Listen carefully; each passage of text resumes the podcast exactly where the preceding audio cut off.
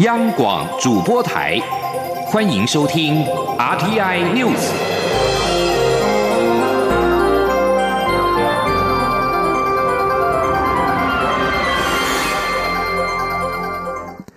各位好，我是主播王玉伟，欢迎收听这节央广主播台提供给您的 RTI News。今天是二零二一年四月二十号，新闻首先带您关注国际焦点。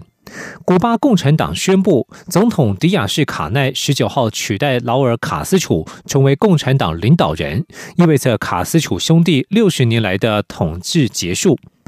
古巴官媒拉丁新闻社报道，古巴执政共产党十九号在全国代表大会最后一天推选迪亚士卡奈接替劳尔卡斯楚，担任古巴权力最大的共产党第一书记。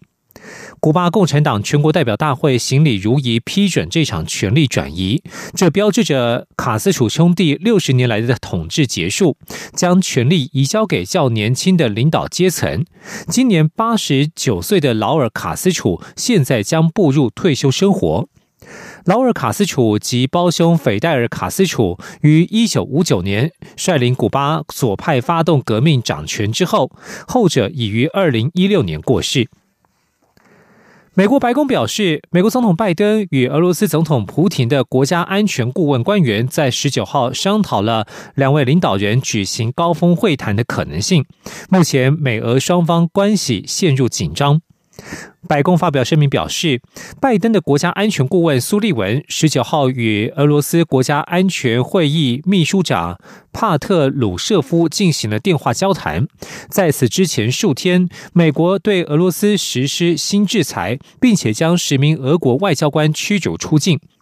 声明当中指出，他们两人商讨了某些双边问题以及双方关注的区域和全球事项，并且谈论了美国和俄罗斯举行总统高峰会的可能性，同时商定两人继续保持联系。继续将焦点转回到国内。交通部长林佳龙因为台铁泰鲁格号事故请辞下台，辞呈从四月二十号今天起生效。行政院十九号宣布，因为多次危机救援表现出色的交通部政务次长王国才接任交通部长。对此，林佳龙表示肯定，强调王国才是国家的人才。王国才则表示，将接续林佳龙部长优先进行台铁改革。至于悬缺四个月的台铁局长人选，王国才也表示，最近就会公布。行政院长苏贞昌表示，希望新的交通部团队可以务实主导台铁改革，秉持一个安全、两个安定、三个目标的原则完成任务。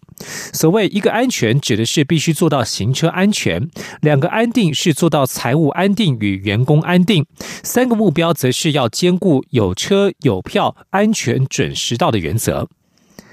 而针对交通部次长王国才升任交通部长，执政党立委褒贬不一。有人肯定王国才是工具人，对他接任交通部长有很高的期待；有人则是质疑部长下台，政务次长升官的逻辑令人想不通。而在野立委则是认为王国才临危受命。以其经验度而言，接任交通部长是意料中的人选，但是也呼吁王国才上任之后要尽速提出台铁的具体改革方案和时程。前天记者刘玉秋的采访报道。交通部长林佳龙日前为泰鲁格号事故请辞，行政院长苏贞昌批准辞呈，二十号生效，而新任交长确定由次长王国才升任。对此，民进党立委看法不一。民进党立委林俊宪认为，王国才在交通部的外号是工具人，兼任过许多单位，并熟悉交通部业务。他对王国才有很高的期待。不过，民进党立委陈明文则质疑，政务官负政治责任，事务官负行政责任。林佳龙身为交通部长，为泰鲁格号事故负起政治责任，请辞下台，留下漂亮身影。但部长下台，政务次长升官的逻辑令他想不透。民进党立委陈廷飞则说，尊重行政院的人事任命，但他要提醒王国才，上任后如何改革台铁，恢复民众信心才是最重要的。那有没有办法做台铁改革？有没有办法变成没有包袱？这大家都在看，而且要怎么让呃台铁能够恢复人民的信心，这是非常重要的。国民党立委洪孟凯则指出，王国才接交长是临回受命，以其专业度、经验度而言，是意料中的人选，但他仍要以交通委员会委员的身份，呼吁王国才上任后要展现交通部应有的专业，拿出魄力改革，先让交通部上下所属人员有士气，还要尽速发布泰鲁格号相关工程检讨就责报告，重拾国人对于交通部专业的信心。民众党立委交通委员会招委邱成元也说。王国才接任交长是意料之内，但他上任后首要面临的课题就是台铁改革。他要求王国才在维护台铁员工权利的前提下，提出台铁改革的具体时程与方案，以及做出政治承诺。未来也应对提振观光、全国公路与道安等等议题提出解决方案。就是如果说王国才你要接部长的话，就是不管说你跟行政院的态度，其实你还是要把那个改革的那个时程表哦，跟具体的。方案就是我们希望他要去列出来了，这个我想这个还是一个基本的。时代力量立委邱显志则指出，交通部长下台不能解决台铁系统性的问题，但接任人选仍然很重要，这代表执政党改革台铁的意志。邱显志认为，王国才原先是政务次长，理应与部长共同承担政治责任，这样的人选能不能让大家感受到政院改革台铁的决心？相信民众心中自有公断。中央广播电台记者刘秋采访报道。接受关注的是国内的疫苗施打工作。三十一家医院十九号起开放预约自费接种 A Z 疫苗，各医院门诊迅速额满，预约潮相当热。对此，中央流行疫情指挥中心发言人庄仁祥表示，首波针对自费接种试出一万剂之后，会是施打情况评估增加剂量，尽量满足民众的需求。前天央广记者刘品熙的采访报道。A Z 疫苗自十九号上午起开放全台三十一家医院预约接种，二十一号开打，不少医院预约爆满。像是台大医院，平日每天上午、下午各开一个门诊接种，一个诊共有六十个名额，到四月二十三号的预约都已经额满。台北马街医院则是平日每天上下午各开两个诊，一个诊的名额同样是六十人，到四月二十六号也全都额满。对于公费接种率不佳、自费预约夯的情况，疫情指挥中心发言人庄仁祥十九号下午在疫情记者会中表示，许多民众有出国工作等需求，但目前公费接种还没有排到这些人。他认为这跟公费自费无关。庄仁祥并指出，目前是计划提供一万剂疫苗给自费民众，其中包含完整接种两剂，所以接种人数为五千人。对于自费预约快速额满，是否会扩大提供剂量？庄仁祥说，在公费疫苗还有剩余的情况下，当然会考虑再提供更多剂量给自费族群。等打到快要五千人时，在评估还要试出多少剂量，会尽量满足民众需求。针对目前有关自费的施打的对象，因为有一万剂嘛，哈，目前看到的就是呃，开始的几天，那都有似乎有些医院有相当多人都有去预约哦，像某个医院可能有几百人哦，那但是都在一万人以内嘛，哈，那这个部分我们都还会再做做后续的参考，那先先让这一波呃有需要打的人先打啊，那呃后续如果要扩大的部分再。过来，那这些事实上在也是前几天而已哦，我们还会再做观察。此外，庄仁祥再次说明，A Z 疫苗属于多剂量包装，目前一瓶平均可以打十点六人。有些医院规定预约一定要打十人才能开瓶，指挥中心已经跟医院还有卫生局沟通，采弹性做法。如果当天医院只开一瓶疫苗，至少要有八人施打。如果是当天的最后一瓶，则至少有六人接种就可以。希望让更多人接种，提高疫苗的接种效率。央广记者刘聘熙在台北的采访报道。而台湾目前手握三十多万剂的 A Z 疫苗，但是快一个月才打了百分之十三万多剂。国民党立委徐志荣十九号在立法院卫环委员会质询时，担心接下来如果一口气到货几百万剂，那么该怎么处理？对此，卫卫福部长陈时中表示，如果没有按照其程，太快给太多的话，台湾无法消化，可能就不会收下。今天，央网记者刘品熙的采访报道。台湾至今分别透过 A Z 药厂 COVAX 取得两批 A Z 疫苗，共三十多万剂，但至今只用掉百分之十三万多剂，公费接种率不佳。由于这两批疫苗分别将于五月底及六月十五号到期，所以疫情指挥中心也随时评估扩大开放接种对象。国民党立委徐志荣十九号在立法院卫环委员会质询时表示，指挥中心难以掌握疫苗配送进度，之前都是等到两批疫苗上了飞机才得知讯息。以台湾目前施打率这么低的情况下，如果接下来一下子送来几百万剂，要怎么办？对此，卫福部长陈时中答询时表示，虽然难以掌握交货期程，但如果一下子进货数量太多，可能就会拒收。交货其实难以掌握，但是太多给我们可以就不会收了。没有照那提成的，如果太快的话。你一下就五百万突然进来，我没有办法去消耗这个，我们当然会跟他反对。指挥中心发言人庄仁祥十九号下午在疫情记者会中进一步说明，陈时中的意思是，如果短期内无法立刻施打，又面临效期问题，当然会很困扰。所以，如果最近有要送货到台湾，就会了解数量跟效期，再据此加以规划，请对方提供更长的效期，或是分批运送。此外，外界也相当关心莫德纳疫苗何时抵台。庄仁祥说，至少不是四月底，有可能是在五月。央广记者刘聘熙在台北的采访报道。世界卫生组织 WHO 秘书长谭德赛十九号表示，全世界有办法在未来数个月之内控制 COVID-19 疫情。他并且敦促公平分享全球资源。然而，谭德赛也对疫情以惊人的速度在世界各地二十五到五十九岁人群当中扩散表示忧心，这可能是传染性高出许多的变种病毒所导致。世卫主要流行病学家范科霍夫表示，疫情在所有年龄层的传播速度已经增加。上周，全世界通报了五百二十万起新增病例，是疫情爆发以来的单周最多病例数。而疫苗施打不公的问题也引起环保人士的关注。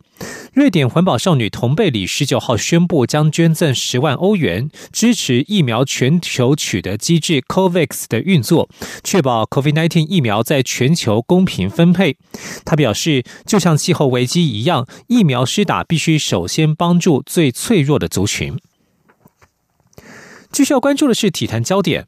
我国举重女将郭幸纯昨天晚间在亚洲举重锦标赛女子五十九公斤级挺举一百三十七公斤摘下金牌，另外抓举一百一十公斤、总和两百四十七公斤更是双破世界纪录，合计斩获三面金牌，已经完成奥运资格赛场次，获得奥运资格，将强势迈进东京奥运。蔡英文总统在昨天晚间在脸书发文称赞郭幸存苦练有成，成就是史无前例。行政院长苏贞昌同样在脸书发文恭贺，大赞实在是岁盖厉害。郭幸存以一百一十公斤抓举打破世界纪录，原本是北韩名将崔孝兴所保有的一百零七公斤纪录。郭信全目前奥运积分排名第一，这次参赛已经补齐奥运资格赛所需的六场场次，正式取得奥运门票。欧洲最举足轻重的十二个球会宣布将另起炉灶组成超级联赛。欧洲足球总会执行委员兼丹麦足球协会会长莫勒十九号接受电视台访问时表示，决定另组超级联赛的切尔西、皇家马德里和曼城等足球队应被逐出本季欧洲冠军联赛之外。莫勒表示，另组超级联赛的念头是既贪婪又自私。这十二支欧洲足球豪门包括了英超曼城、曼联、兵工厂、切尔西、利物浦以及托登罕热刺；西甲巴塞罗那、皇家马德里以及马德里竞技；意甲 AC 米兰、国际米兰及尤文图斯。欧洲足球总会表示，参加超级联赛的球队和球员将被禁止参与国内联赛和其他欧洲比赛，并且提到球员可能被禁止加入国家队。国际足球总会 FIFA 以及英国、法国等领袖也表态反对，另立门户。而超级联赛主办单位则表示，希望能够与欧洲足总及国际足总坐下来谈，避免足球界的内战。这里是中央广播电台。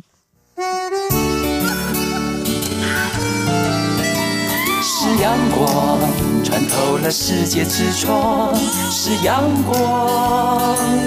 环绕着地球飞翔。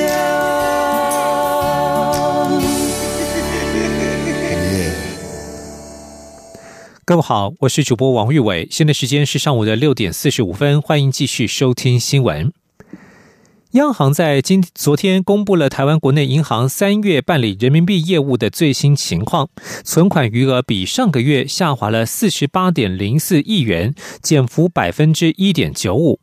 央行指出，国内各家银行的人民币存款利率都有下调的情况，因此相较现在的股市融景，利率已经没有那么具有吸引力，因此也使得国内人民币存款再次下滑。今天记者陈林信宏的采访报道。根据央行统计，以本国人和本国公司为主的外汇指定银行 DBU 三月人民币存款余额月减零点二三亿元至两千零九十九亿多元，较上个月略下滑百分之零点一。至于以境外个人、法人以及境内金融机构为主的国际金融业务分行 OBU，则是下滑四十七点八一亿元至三百一十六亿多元，月减百分之十三点一二，减幅相当大。央行指出，指定银行 DBU 人民币存款余额中，主要是因为寿险业汇回国外投资金额高达二十亿元，抵消货款支出金额以及石化业者汇出股本投资，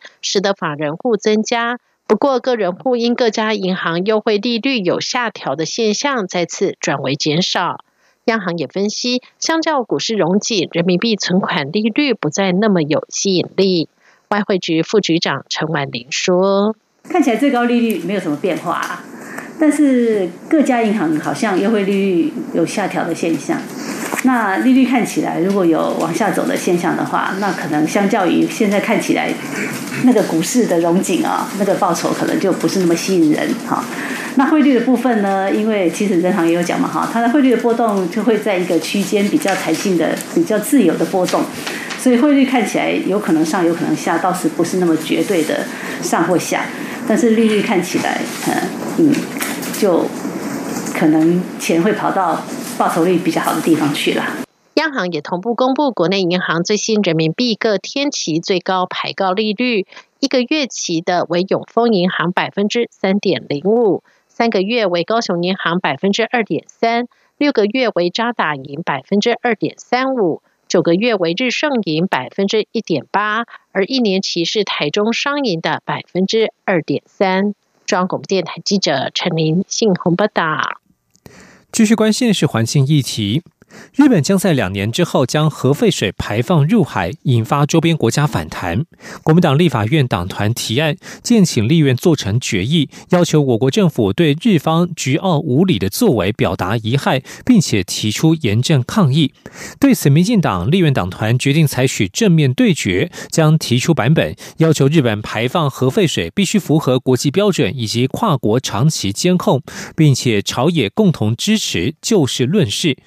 记者刘玉秋的采访报道。日本政府宣布，两年后将福岛第一核电厂废水稀释后排入太平洋，引发周边国家强烈反弹。台湾政府也持反对立场。国民党立院党团在立法院会中提案，判立院做成决议，要求我国政府对日本巨傲无礼的作为表达遗憾，并提出严正抗议。同时，要求日本依据台日所签订的核子能源资讯交换备忘录，勿擅自将核废水排放入海。国民党团的提案。段中还要求我国外交部应正式去电驻日代表处，即刻向日本政府表达我方反对福岛核污水排放入海的立场。并欲请迷途知返、悬崖勒马，谨记二次大战教训，遵守道德义务，勿再成为国际社会的麻烦制造者。针对国民党团所提的谴责日本政府排放核废水的决议案，也列入立法院会讨论事项第一案，将在二十号的院会处理。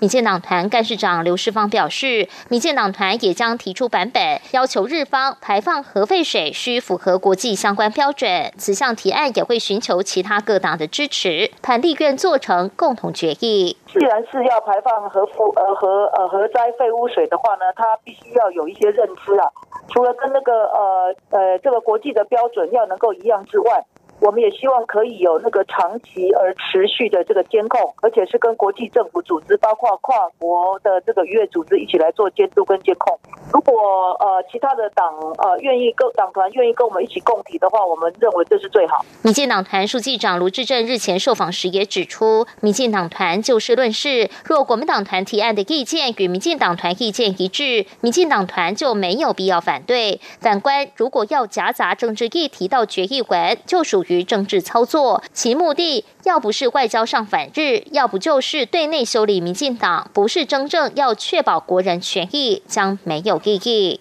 由于蓝绿阵营各自提出版本，但决议文字有所差异，还需朝野协商。若无法达成共识，恐得诉诸表决。中广电台记者刘秋采访报道。五十九岁的香港影帝黄秋生，在二零一四年因为香港雨伞运动公开谴责港警暴力，被香港主流电影圈封杀六年。近年他积极开展台湾的演艺事业。国发会十九号表示，黄秋生获准核发文化艺术领域的就业金卡，在去年七月就通过，将享有健保、减半课税、自由出入台湾国门等等。前天记者杨文军的采访报道。国发会指出，就业金卡自二零一八年二月推动以来，自二零二一年三月底已核发两千四百四十七张。尤其 COVID-19 疫情爆发以来，申请人数激增，许多国际优秀人才，包括港澳人士，纷纷来台申请。近期，美国籍百万网红莫彩希就获得就业金卡，引发关注。国发会副主委高先贵指出，香港影帝黄秋生以其曾经获得国际性电影、广播电视、流行音乐领域重要奖项的资格，获准核发文化艺术领域的就业金卡，在去年七月就通过，将享有健保、减半课税、自由出入台湾国门等优惠。金卡的居留期限最长为三年。他说，然后很很重要的就是说，他还可以享有所谓的这个多重出入国的许可，意思就是说，他你拿到就业金卡的话，你就可以呃比较自由的进出台湾的国门。然后，而且当呃以前我们可能就呃你要到台湾来工作的话，你要受雇，那你也可以不用雇主，你就可以到台湾来工作这样子。国发会也指出，就业金卡有分成八个领域，以经济领域的人数最多，有一千六百七十三人，占总核发数的百分之六十八点四。其次依序为科技领域两百六十九人，占百分之十一；文化艺术领域一百八十二人，占百分之七点四；金融领域一百六十五人，占百分之六点七；教育领域一百四十九人，占百分之六点一；建筑设计、体育领域则人数较。少。中央广播电台记者杨文君台北采访报道。资金易寻，但是人才难寻。中国的科技巨头们现在正在面临监管当局前所未见的反垄断。的追查行动。此外，在美中关系的紧张之下，现在国际市场的压力也越来越大。在内外交迫的情况之下，现在这些科技巨部们开始转战新加坡，但是在这个城市国家却面临了人才难寻的困境。今天以下的专题报道，一起听世界。欢迎来到一起听世界，请听一下中央广播电台的国际专题报道。为加强对语音社交软体和涉及深维的网络新科技的安全评估，中国国家网信办已约谈字节跳动、快手、腾讯、阿里巴巴等十一家企业。中国当局大举约谈业者，为的是加强监管社交软体的内容。中国针对阿里巴巴的反垄断调查案已经告一段落，并开罚人民币一百八十二亿元。在中国对平台经济垄断行为的管理趋严之下，后续可能波及更多平台巨头。对于平台力量日益壮大，中国当局感到忧心，开始加强控制，并发动突袭。除了重罚之外，也扬言将分割影响力以深入寻常百姓日常生活的大规模公司。在这些压力下，中国的科技业者不得不把目光转移到蓬勃发展的东南亚市场。根据法新社的报道，中国的讯息和游戏巨擘腾讯已经在新加坡开设中心。抖音母公司字节跳动在新加坡成立区域总部后，目前正积极招募人才。至于电商龙头阿里巴巴，只是在房地产进行投资，并积极延揽人才。在中国科技业大举出走之际，由于美国前总统川普在任内对中国科技巨头发动攻击，两国紧张局势升高，使得美国市场不再对中国业者具有吸引力。全球商务咨询服务公司马基特亚太首席经济学家毕斯瓦表示，中国科技公司面临外国政府的监管和制裁压力，最主要是在美国，但在印度等其他国家也有相同的情况。在去年爆发边界冲突后，印度对一些中国应用城市下达禁令。欧洲联盟和其他西方国家最近则是因为中国侵犯穆斯林维吾尔少数民族人权而采取制裁措施。中国以牙还牙，也祭出了制裁。美欧市场不确定因素增加，新加坡成了重点目标。新加坡是繁荣的金融中心，与北京和西方国家都保持友好关系。中国科技公司认为，新加坡是他们扩大业务，而且不会激怒任何一方的安全选择。专家表示，在目前全球地缘政治不确定性升高的气氛下，新加坡被认为是一个相对中立的国家。此外，香港原本是新加坡的传统对手，但长时间的社会与政治动乱已经削弱了香港的竞争力。全球科技新创活力十分旺盛的新加坡。非常欢迎中国资金的流入。在经济受到 COVID-19 的冲击后，新加坡正积极打造，希望成为全球科技中心。美国科技巨擘脸书、谷歌和推特早已在新加坡设立据点，字节跳动也在新加坡金融区设立了更大的办公室，并且开始招募员工。全球数据分析师萨鲁里表示，去年九月至今年二月。字节跳动三分之一的职缺是在新加坡，是中国的两倍多，而且招募的重点是专业工程师。阿里巴巴去年买下新加坡中央商业区顶级办公大楼安盛保险大厦百分之五十的股权，旗下电子商务公司 Lazada 是主要的承租者。阿里巴巴的子公司金融科技巨擘蚂蚁集团也已经获得在新加坡经营数位批发银行的许可。萨鲁里表示，阿里巴巴正在新加坡建立团队，在专业人才、生产管理以及法律等相关领域提供重要的中高阶职务。由马云共同创立的阿里巴巴，在中国面临庞大的压力。例如，去年十一月，各方关注的蚂蚁集团首次公开募股，在上市前突然遭到中国政府喊停。字节跳动和腾讯在去年九月宣布在新加坡扩张的计划。他们表示，主要的着眼点是在东南亚这个拥有六点五亿人口、蓬勃发展地区扩张业务，而不是为了避免其他地方的紧张局势。但分析家表示，中国科技巨头在新加坡拓展业务是分散风险的做法，可以避免在中国与西方的摩擦加剧时受到波及。专家表示，万一中国企业被迫必须切割其全球和中国的业务，他们需要有 B 计划。而新加坡可以成为他们国际运作的枢纽，但新加坡人口只有五百七十万，企业在此扩张面临新的挑战，就是招募具有适当技能的员工。全球人力资源公司任仕达新加坡办事处主管萨尔表示，科技业不断进化，其速度远超过扩展规模时所需要人才的增加速度。新加坡已在学校开设更多课程，为年轻人提供科技业所需的技能。在此同时，也积极吸引更多海外人才。不过，外国人口过多早已在新加坡引发关切，这种做法恐怕引发进一步的不安。然而，萨尔表示，目前最急迫的需求仍然是填补技术人才的缺口。以上专题由杨明娟编辑播报，谢谢收听。